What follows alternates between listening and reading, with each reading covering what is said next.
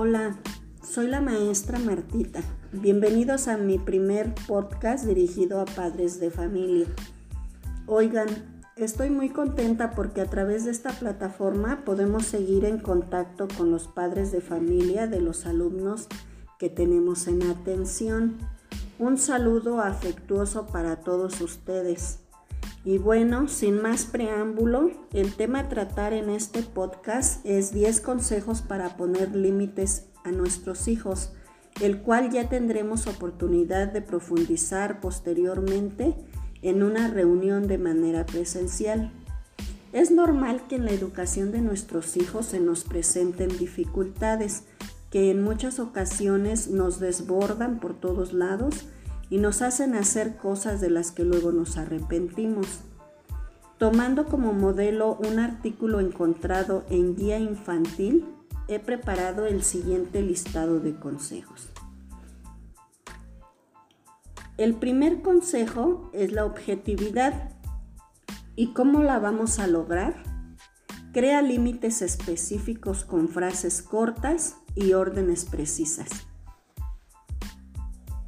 Segundo, da opciones. Las opciones son buenas para hacer que tu hijo obedezca algo que no quiere.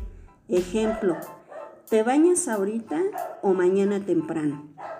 Tercero, actúa con firmeza, con un tono de voz seguro, sin gritos, simplemente con un gesto serio en el rostro es suficiente.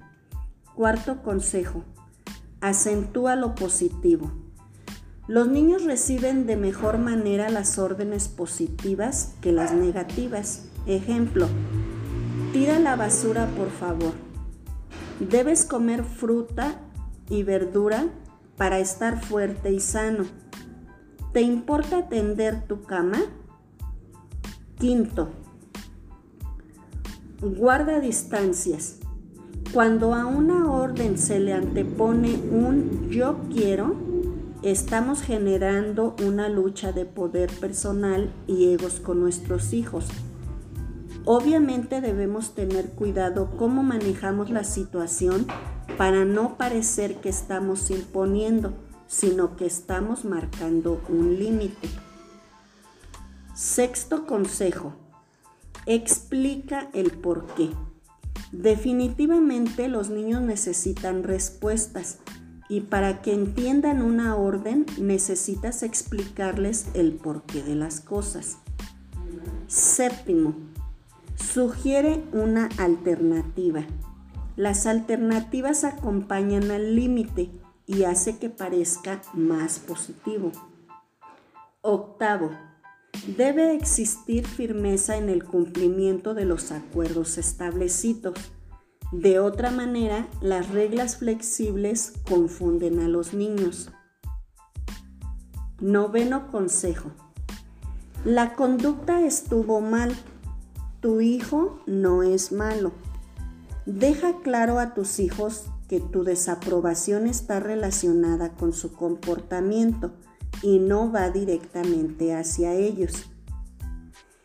Y el décimo consejo me parece el más difícil de poner en práctica y es el de controlar las emociones.